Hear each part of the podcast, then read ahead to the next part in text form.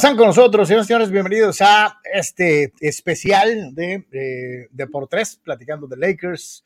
Eh, Tiempo de ganar, la serie de HBO Max que relata las incidencias de la creación de la franquicia de los Lakers. Ana Yeme, servidor Carlos Yeme, muchas gracias por acompañarnos una vez más para platicar un poquito acerca, ahora sí ya no sé eh, si es, vamos a platicar de básquetbol o vamos a platicar de, este drama, de esta historia como novela, novelada de uno de los equipos más famosos y representativos del deporte profesional en los Estados Unidos, probablemente en toda la historia, ¿no? Eh, la realidad, Anuar, te saludo con gusto, es que el, el, capítulo de ayer ya nos dejó, ya nos dejó aventarnos de clavado con, eh, con, con la, la, rivalidad, con la rivalidad finalmente con los Lakers, eh, entre los Lakers y los Celtics, y lo que representaba particularmente, por ejemplo, para Jerry West, eh, esta circunstancia, para el propio Dr. Boss y, el, y, el, y la rivalidad enorme que nos habían marcado casi desde el inicio, desde que compró el equipo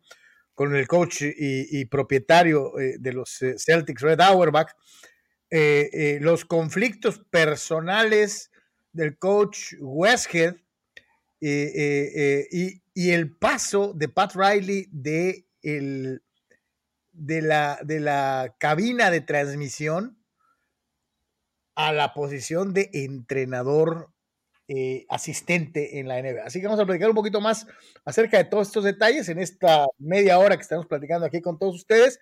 Y ojalá que lo estén disfrutando tanto como nosotros, porque, ah, hijo, cómo me, cómo me gustó el capítulo de ayer. Que eh, saludos, Carlos, a todos. Eh, como siempre, recordarles que spoilers, spoilers, spoilers. Si no lo ha visto, pues eh, chequelos y después este, eh, ya, ya puede comparar un poquito ahí con algunas de las cosas que nosotros estamos desglosando o a lo mejor agregando, ¿no? Este, pero creo que hoy sí, sí utilizaste una palabra eh, eh, como todos los capítulos muy interesantes, porque pues es una historia que nos llama muchísimo la atención, Carlos, pero sí, este sí fue muy, muy, muy novelesco. O sea, sí hay flagrantemente algunas cosas que claramente están exageradas, este, pero que te dan una idea de la realidad este, de, lo que, de lo que estaba aconteciendo, ¿no? Pero ayer sí, ¿te acuerdas que el capítulo anterior sí fue muy claro como con tres aristas muy, muy marcadas. Esta vez sí fue este, un circo de, de múltiples pistas, ¿no? Porque eh, envuelve, o sea, el tema de, de, del dueño, que es boss, Carlos, obviamente, del coach Westhead, del coach Riley, del coach McKinney, de Jerry West y obviamente el tema de Magic Johnson y eh, solo personal y Magic Johnson eh, contra Larry Bird y este contra eh, los Lakers contra los Celtics, ¿no? Entonces sí fue un capítulo eh, eh, distinto, creo, al anterior, ¿no? Que fue el anterior sí fue muy marcado como en tres situaciones y ayer sí pasó un poco de, de, de, de todo muy marcado con lo del juego al final, este, pero sí, sí, sí cubrieron varias aristas eh, de cada uno de los personajes centrales y sus personalidades y, qué estaba aconteciendo con ellos, ¿no? ya nos pintan, Anuar, obviamente desde otra perspectiva, con un ángulo diferente, el hecho de, que, de, lo que representaba, especialmente, por ejemplo, para Jerry West, jugar contra Boston, contra los, contra los Celtics. En aquel entonces, sí, los dos equipos eran extraordinarios, eh, eh, de una u otra manera, viniendo de los 60 en donde jugaron seis veces, se dice fácil, seis veces la gran final de la NBA, en donde siempre ganó Boston y en donde a pesar de que el equipo de los Lakers eh, era la segunda fuerza en importancia y, la, y, el powerhouse en, en, en, su conferencia, siempre irremediablemente perdía contra el Jinx que representaba Boston, el Boston Garden, el aura prácticamente mágica de Auerbach, eh, eh, y todavía estaba muy lejos muy, muy lejos el hecho de que estos dos equipos son a final de cuentas, Anuar, los dos equipos más ganadores en la historia de la NBA, eh, hablando de títulos, ¿no? 17 de los, de los Lakers, 16 de los, de los, de los Lakers, y, se han visto las caras, pues en, eh, decíamos, tan solo fueron 6 en los, en los 60 eh, son 12 finales de la NBA eh, enfrentando estos, dos equipos y en los 80, que es el periodo que, que toca la serie, jugaron cuatro finales en seis años. O sea, que se dice fácil, No, eh, eh, cuatro en, en, eh, ocho, en, ocho, años, ¿no? En ocho años. No, no, en, no, pues de hecho son en realidad, este, o sea, en cuatro años, ¿no? Se enfrentan este, tres veces en cuatro años, pues. Tres veces en cuatro años. Tres veces en cuatro juegan 84, 85 y 87. Y efectivamente. Y se dice fácil, pero es un montón, ¿no? o sea, es, verte la cara contra tu más odiado rival. Todo, sí, que, que, es un punto central, Carlos, porque de, alguna manera medio, este, digo, la serie va encaminada a eso y veremos a, Filadelfia, ¿no? Eh, que es el equipo al que enfrentan en la final de este año en particular.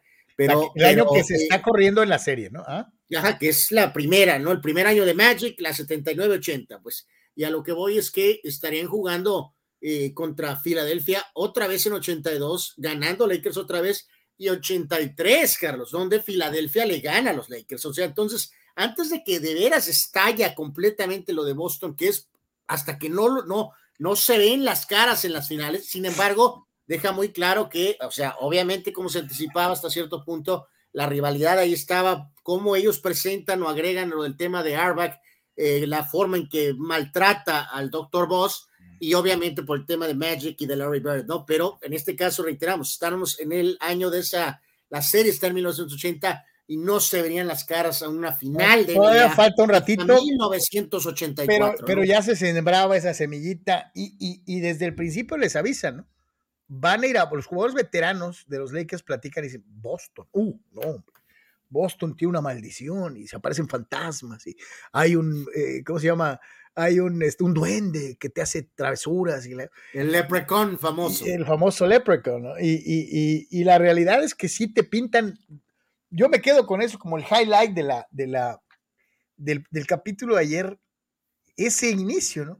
La primera vez que se van a ver las caras después de la final entre, entre eh, sus eh, universidades en, en, en, en, la NCAA, en donde ganó eh, el equipo de Magic. Eh, la primera vez que se vuelven a ver, Magic llega muy contento y muy sonriente y saluda con su sonrisota a Bert y Bert lo manda a freír espárragos, ni lo pela, ¿no? Es más, no le da ni la mano, ¿no? Y, la actitud de los dos en la, en, la, en la conferencia de prensa, en donde pues, era lo increíble, ¿no? Era el blanco contra el negro, era, era eh, eh, eh, el, el, Magic le había ganado a Bird la final de la NCAA era la venganza de Larry Bird, era la primera vez que iban a jugar contra Boston, ya bajo la tutela del doctor Boss. Bueno, y, de hecho aquí lo, uno, ¿no, Carlos? A, Arturo Carrillo dice saludos y después nos pregunta que si era así Larry Bird al principio. Yo, no, más al principio. De, lo que yo recuerdo, Carlos, que ya los dos dicen, es que obviamente no era, eh, vamos, eh, ya es una pues, respuesta pública años después, ¿no? Ambos. O sea, no, no, no indican que esto era así. O sea, pero tampoco era eh, la amistad que se Donde se hicieron amigos fue una vez que hicieron un comercial de Converse. Sí, eso es, por lo menos tres o cuatro años más adelante. Que se, grabó eh, en casa de Bird en Indiana, Anuar. Digo, recordar la, la, la, la famosa esa situación de, de, de, de que Bird tenía ya el acuerdo con Converse y que Magic decide también firmar con Converse, que se trató en capítulos este, anteriores. También está plenamente documentado eso que tú mencionas, ¿no? Donde hubo un como más acercamiento entre ellos y, ahí la dinámica cambió. Yo a lo que entiendo, Arturo, es no, no, no, no, no sé si era tan novelero eh, como pasó ayer, pero sí, evidentemente había, había un mínimo respeto, obviamente, la enorme rivalidad. Sí era no, no sé si era tan, tan hostil. Sí era como que lo veían muchos de los afroamericanos veían a Bert como una rareza. pues como le llaman, the great, the great, White Hope, pues claramente como una, decían que era un jugador blanco inflado, Carlos, que la prensa inflaba a este jugador blanco. Pues, que era como, como un, no, pero ellos decían, e, era increíble que un jugador blanco que no brincaba, que no tenía el físico para competir, no era atlético, eh, las metiera todas, ¿no? Este, eh, y, mencionaban, ¿no? Eh, que el tipo era tan arrogante, y ahí en el, capítulo lo vimos, y esto lo habíamos platicado en alguna otra ocasión, en algún Deportes, que les decía lo que les iba a hacer y se los hacía sin ser ni el más alto, ni el más rápido, ni el... ¿Cómo diablos lo hacía? Solamente lo sabe, ¿no? Y, eso es lo que te dan a entender en el capítulo ayer, ¿no? Eh, sí, Bert tenía una especie de guerra personal contra esta situación de que lo veían como una cosa rara, ¿no? Un blanco ah. jugando básquetbol en una liga totalmente dominada. Por bueno, digo, ya había habido muchos jugadores blancos muy buenos, pues, o sea, sí, pero, pero, incluyendo al mismo Jerry West. Pero, un poquito, o sea. Pero digo, ah, eh, había una dinámica eh, distinta con, con, el tema de Bird. ¿Qué quiere decir? Que en el capítulo esto que ya mencionamos es como la tercera aparición, o ya finalmente cuando sí se ven directamente, pero ya hay dos escenas muy puntuales donde Magic está claramente pensando en Bird, y aunque no lo representa la serie, se sabía que Bird también estaba pensando en Magic en cuanto a qué hacía y qué hacían los Lakers, ¿no? Esa es, al principio es una que está viendo Magic como una especie de, de imagen, o el, y hay otra que es muy buena, que es la famosa entrevista cuando van a salir de gira.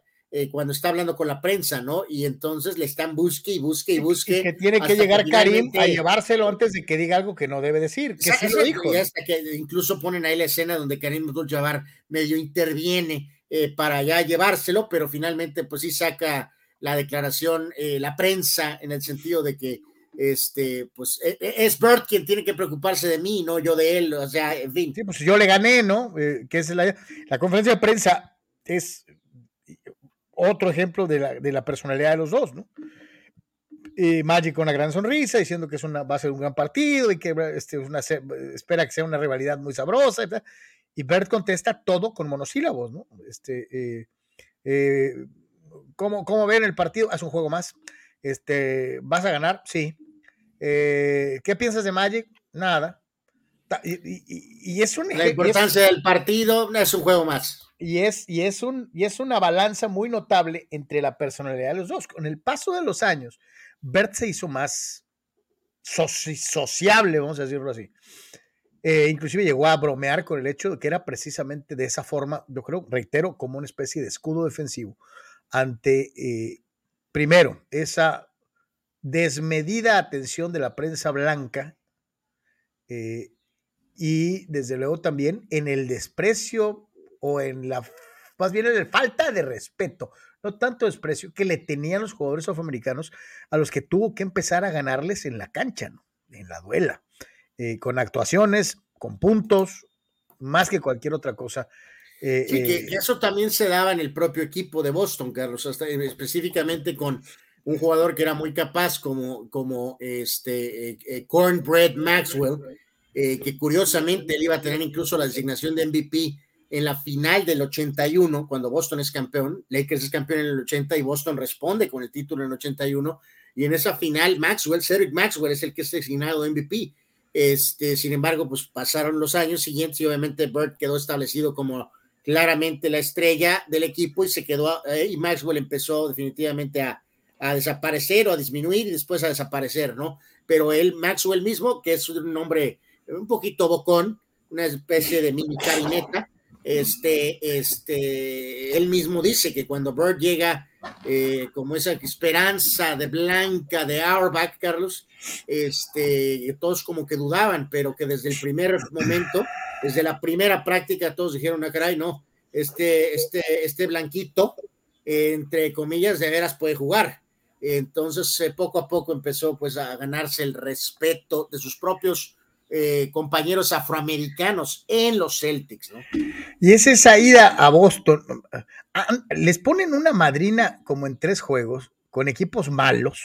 Sí, que e, eso es central para el plot de este capítulo. y todos pensando de lo que está pensando Bosch en cuanto a si este, espera McKinney o no, y tienen esta gira y son vapuleados por Indiana y por Detroit, son equipos maletas. Malísimo. Y, como que de alguna manera ponen eh, este, muchísima importancia para la continuidad de Westgate para poder esperar a McKinney le, pregunta y no cambiar de coach. Y va y le pregunta a McKinney, concretamente al hospital, ¿cuándo vas a estar? ¿Vas a estar o no vas a estar? Este, este fulano me puede llevar al campeonato, hablando de Westgate, y el mismo coach McKinney le dice, pues no, pues no. Llega un punto, la desesperación del hombre, que le va y le solicita ayuda a Pat Riley, le dice, deja de estar allá con Chick Hearn y, su puño, cada vez que cerraba el puño Chick Hearn, eh, Riley tenía que cerrar su bocota. Este, eh, y vente acá conmigo, vas a ser entrenador asistente de la NBA, bla, bla. Porque no podía con la presión, de acuerdo a lo que nos presenta la serie. Tú y yo platicamos hace ratito, yo creo que es demasiado novelado o un poquito exagerado la forma en la que ponen como un verdadero manojo de nervios al pobre coach Westhead. ¿no? No, no, no, estoy diciendo que haya sido pues un témpano de hielo y que haya podido manejar la presión. porque, pero yo creo que no, no llega a tanto, ¿no? Una cosa, digo, no, no los conocemos, ¿no, Carlos? Pero los vimos eh, y los hemos visto en entrevistas a lo largo de los años.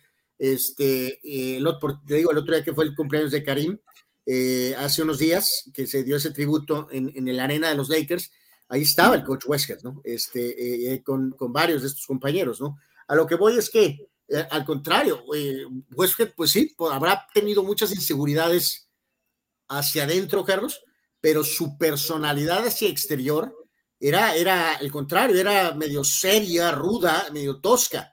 Entonces, este, como que lo pusieron, sí, sí, novelera es la palabra correcta, este, lo pusieron como, como, como, como de plano un, un sonso, pues, o sea. un manojo de nervios, ¿no? Que no se podía controlar, ¿no? Sí, sí, sí, totalmente, ¿no? Y la realidad es que a final de cuentas, digo, no es por es un spoiler, porque por parte de la historia, a final de cuentas él ganó un campeonato. Este campeonato con los Lakers, ¿no?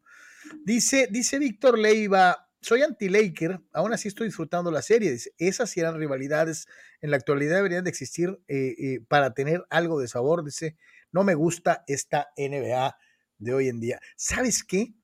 Yo sé, aquí me voy a meter una bronca y a lo mejor es un tema más para, para Deportes regular, pero sí te digo algo.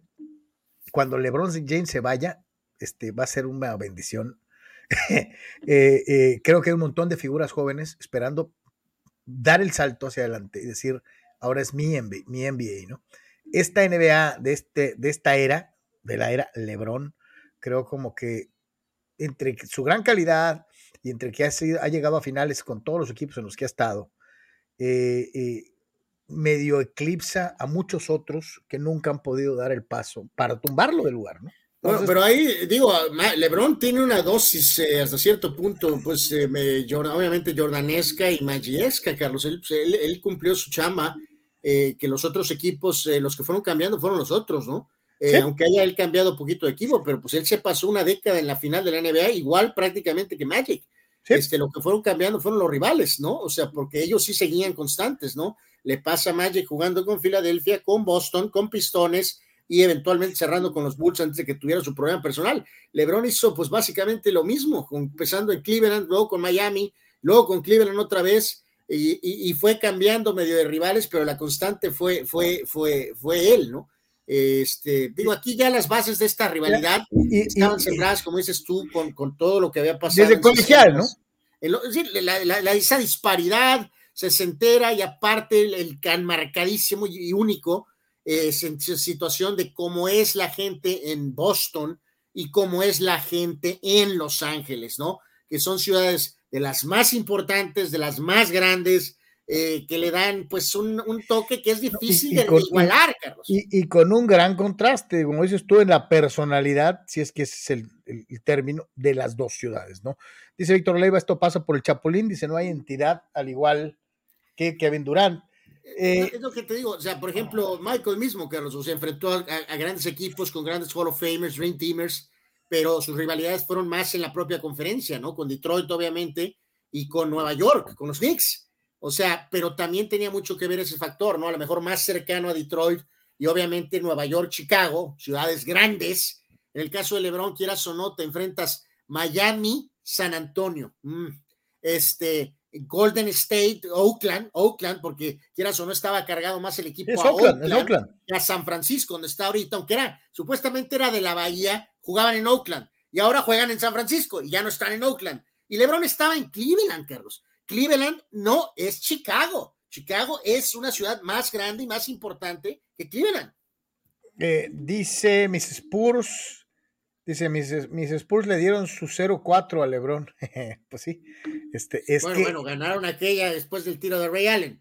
Eh, pero hay que recordar, ¿no? Digo, de todas maneras, aquí LeBron todavía no figuraba, es la época de, de, No, pues, ni, ni, Jordan todavía. Es, es, no, pero no, me refiero a que eh, en esa época de los Spurs, pues era, era más bien la batalla San Antonio-Los Ángeles, ¿no? Era Kobe, Duncan, era eh, por el dominio del oeste. Eh, pues sí, pues sí, al final quedó este más, un poco así, ¿no, Carlos? O sea, porque los equipos del este realmente durante esa época no figuraron.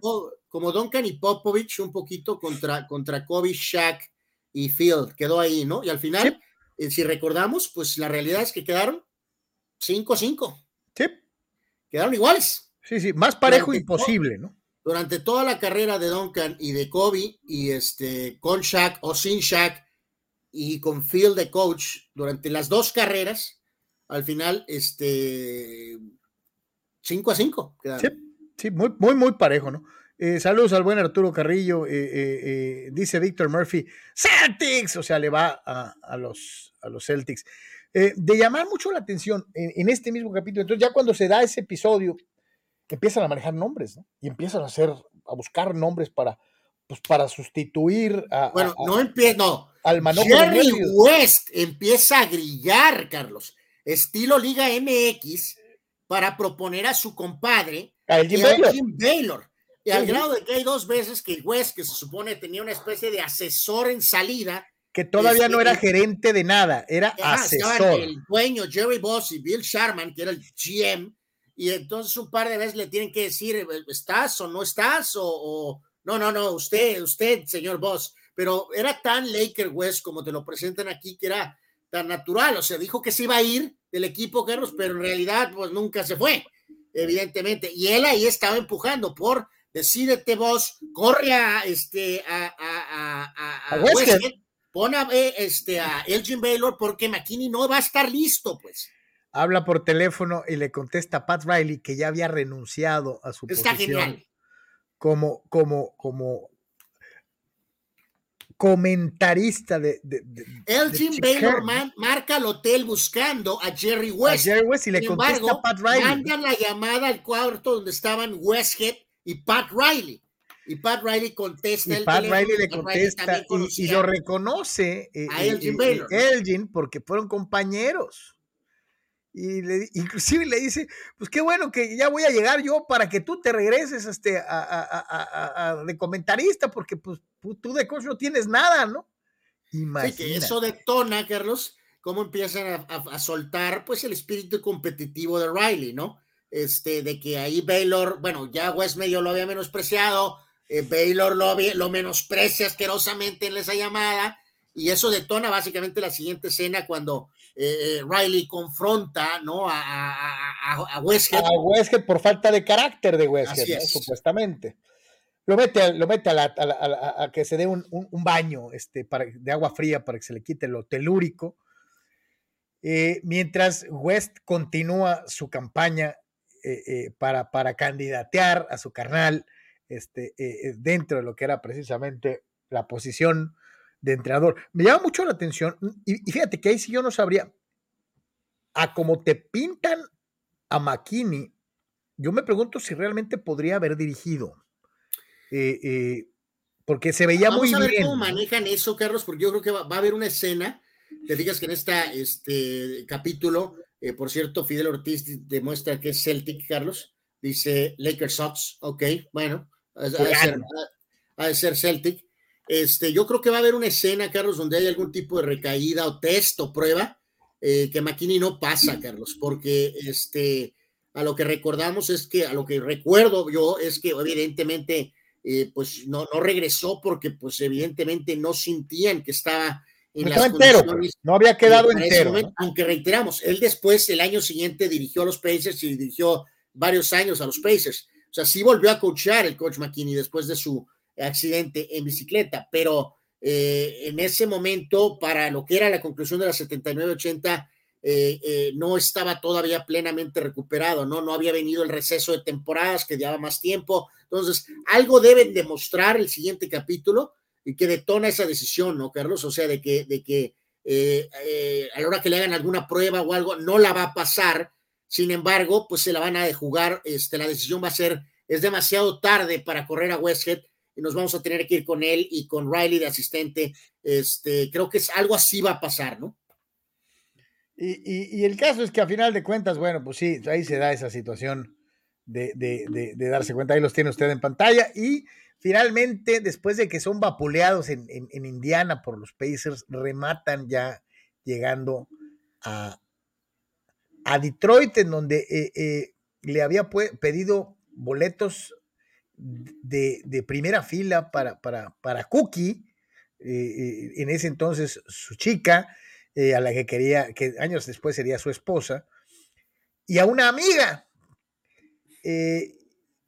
Magic, como siempre, piensa todo muy bien con la cabeza, y no precisamente con esta, sino, usted me entiende, y nunca vemos a Cookie en, la arena, ¿no? O sea, eh, más bien vemos a la amiga y la amiga se acerca y la amiga esto, aquello caso es que de repente en, una escena se ve que está Magic en, su, en, el, en el quicio de la puerta de su cuarto, platicando con Cookie, diciéndole su amor eterno y que era su, su sweetheart y no sé qué chinga. Se va Cookie pensando, después de darle un Kiko, este, eh, eh, eh, Magic, se va pensando en que es eternamente enamorado de ella y que lo tiene en la palma de, de la mano. Y al momento de cerrar Magic, viene saliendo la amiga del baño poniéndose la ropa interior. Es decir, Magic había ejecutado lo conducente. Hay que recordar que esto es 79-80. Con la amiga de su novia. 79-80. O sea, todavía estaba a tope el, la era disco. Vamos a decir que todo iba. Ah, no, pero aquí yo no me extraña de, de Magic a mí me extraña de la amiga, qué hojaldra. Bueno, eso es ridículo, Carlos. Tu postura santurrona es absurda, ¿no? O sea, el primero, en el capítulo establecen claramente que la amiga empieza a no, entender las razones de, este de Cookie eh, para, para, para no pues comprometerse a ser la, la, pareja, ¿no? Eh, y entonces cuando se lo encuentran, cuando está ahí este, e, e, en, el, en, el, en el hotel, este, pues eh, continúa la señora Cookie con sus dudas, pues la amiga no duda, la amiga no duda, evidentemente, y esto queda plenamente establecido, ¿no? Y le da lo suyito, claro, claro, sí, sí, sí, este. Eh, ya desde queda claro que la amiga no pensaba, Carlos, en que Magic se iba a casar eh, con ella. Simplemente establece algo muy finales 70 principios 80 que era, este, pues sí, sí, pues va, Así de sencillo. Rock and roll. ya. Finalmente, después de que Magic no, se, no queda exhausto después de la acción, finalmente se dirigen, a, se dirigen a Boston. Y es en Boston en donde Jerry West a bordo de una limusina no quiere dar su cara, eh, y no quiere llegar al Boston Garden y que lo vean en el Boston Garden, después de haber perdido no sé cuántas finales eh, ahí y que obviamente pues era blanco del escarnio y de la burla despiadada de la afición de, Boston. Entonces él se queda en, un carro, en una limusina, en el estacionamiento mientras los Lakers salen en la duela a jugar por primera vez contra los Celtics. Y esa escena a mí me botó de risa porque prende el radio, lo apaga. Este, al principio los Lakers iban ganando así, y ¡oh, espectacular! Y, oh, pero ándale que los Celtics reaccionan y le empiezan a poner una madrina a los Lakers. Y West es una, es, está, es peor un manojo de nervios que Westhead, ¿no? Y el, el, chofer de la limusina obviamente le va a Boston y, tiene a Jerry West en el asiento atrás, que es Laker. Laker. Y es una cosa divertidísima. Carlos, yo creo que, reiteramos lo que mencionamos al final del, del programa eh, que hacemos todos los días de 12 a, 12 y pico de la tarde, eh, que él se representaron bastante decentes las escenas de, de básquetbol. Este, los Lakers ya habíamos quedado, ¿no? Que Nixon, hijo, ese hace el papá de su papá, hace de su padre. Hace Entonces, Ahí está muy bien. El chavo que hace de Magic, excelente. El de Karim también. El de Michael Cooper también. El de Jamal Wilkes también, ¿no? Y ahora en el lado de Boston, que está muy enfocado realmente a, Larry Bird, aunque sale poquito ahí Tiny Archibald, también está bastante decente, ¿no? Pero eso nos lleva aquí a un punto central Dice Eleazar Sánchez, Carlos, eh, estuvo tan cerrado el juego en la vida real. Efectivamente, es correcto, este, mi querido este, Eleazar. Sí, sí, estuvo cerrado. Lo que hay un, dos noveleras, dos noveleras situaciones es en la hostilidad, ¿no? En el tema de tantos conflictos. Eh, de muchos de, de, golpes o no golpes, y sobre todo el más importante, Carlos, que cambian eh, de manera novelera el final descaradamente, ¿no? Ese juego sí termina igual, así súper cerrado, pero termina con unas, eh, con Norm, Norm, Nixon haciendo eh, unas faltas. Eh, se da la acción, eh, recibe el foul y él convierte tiros libres, que es lo que le da el triunfo a los Lakers. Aquí pusieron una especie de, de jugada espectacular con Michael Cooper este, anotando la canasta. Y recordar que ¿no? E, es muy importante aquí, mi querido Lazar, porque en ese juego, este, eh, Magic tiene un juego terrible. Eh, no, esto, no recuerdo específicamente si hubo alguna lesión o algo. Según yo, juega alrededor de unos 20 minutos y tuvo un punto. Eh, y de hecho, vendrían varios días o juegos después donde va a la banca. Cuatro o cinco juegos se va a la banca. Vamos a ver si expanden en esto en los siguientes capítulos, Carlos, porque a lo mejor pone la semillita de lo que pasaría el siguiente año cuando Magic grilla a Paul Westhead este, para que lo corran. Entonces, no sé si plantan algo. De, no, ah, y lo, y lo, que decías, que precisamente que, mencionaste lo, qué bueno que mencionaste lo de la banca, ¿no? Porque vuelve a salir la situación de el por qué tenía banqueado y apestado a Spencer Haywood. ¿no? Que sí, lo había escuchado decir una cosa y sí se la había tomado personal. Entró en, una, en la habitación, en el partido, en el partido pasado, en, el, en la serie, en el capítulo anterior, y él había escuchado a Haywood haciéndole una referencia a Michael Cooper, eh, eh, de que se sintiera con más confianza, de que no dijo realmente nada malo, pero lo tomó mal el, eh, el, el, el, coach Westhead, ¿no? Y por eso no lo usaba. Y Pat Riley le dice, úsalo, lo estás, sí, porque lo, o sea, lo estás desperdiciando. Está aprendiendo a los medios, creo que después del juego de Detroit, y vuelve medio a, a, a decir algo, y en este caso Riley le vuelve a decir, o sea, es ok, ya me ofrécele una disculpa eh, que tú lo tomaste personal, habla directamente con él y arregla esto, ¿no?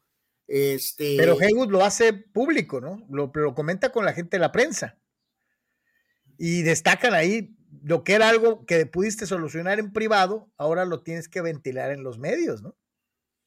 De ahí dos, la... eh, escenas importantes, Carlos, el tema de Karim primero en, un, en este, todos los jugadores de los Lakers pasan supuestamente ahí, creo que es Navidad, ¿no? Acá, o algo ajá. así durante esta gira, van a la casa de Magic en, en Michigan, Detroit. En Lansing. Este, y hay una conversación ahí muy interesante supuestamente entre Karim y el papá de, de, de, Magic, este, que Karim básicamente al final le dice, ok, voy a echarle ojo y voy a tratar de, de echarle la mano, ¿no? Este, y de hecho lo hace un poquito más adelante, vuelve medio Karim a hablar con, con, con, con Magic, ¿no? Creo que eso también fue pero, este, pero Karim, Karim seguía sin entender, ¿no? Eh, por, qué era, por qué Magic era tan feliz, ¿no? Ajá, sí, que, que mucha gente a veces ha creído, Carlos, que, que, que, eh, que era pose lo de Magic, ¿no? Lo de la risa y eso, eh, no. Eh, el papá medio lo explica, ¿no? Este, yo viví cosas porque era de Mississippi, Karim, tú las viviste porque pues tenías tu show. Eh, Magic no le tocó, o sea, de alguna manera, gracias al padre, ¿no, Carlos? Y a su, a su familia, eh, que permitieron que Magic Johnson no tuviera una... Eh, sí, que no sintiera ese escarnio racial. Exacto, o sea, vivió una vida normal. Por eso el hombre pues vivía contento, feliz, eh, este, básicamente, ¿no? Este, no que no estuviera comprometido con las causas, ni que mucho menos, simplemente no tenía esa, esa, esa cuestión. y le, di, eh, le, dice ahí mismo, ¿no? Este, en la secundaria, el mismo Magic lo dice, ¿no? en la secundaria me tocó jugar en una escuela para blancos y convertirme en la estrella del equipo para blancos jugando, ¿no? Eh, ya después de que empecé a jugar y jugué mejor que todos, pues todos, todos me amaban, ¿no? Eh, y eso es lo que da a entender, ¿no? O sea que no le tocó esa, la segregación tan terrible y que pues fue el básquetbol y su forma de, de jugarlo que, que, le abrieron las puertas con blancos, morenos, asiáticos, su básquetbol le abrió las puertas a muchas cosas. Porque tal vez no se lo abrió, por ejemplo, a Karim, que desde muy niño sí fue muy osco con, con los demás, ¿no? Siempre veían, a, veía, él veía a los blancos como enemigos y, y, ahí ves, y eso pesas la diferencia de los, de los approach, ¿no?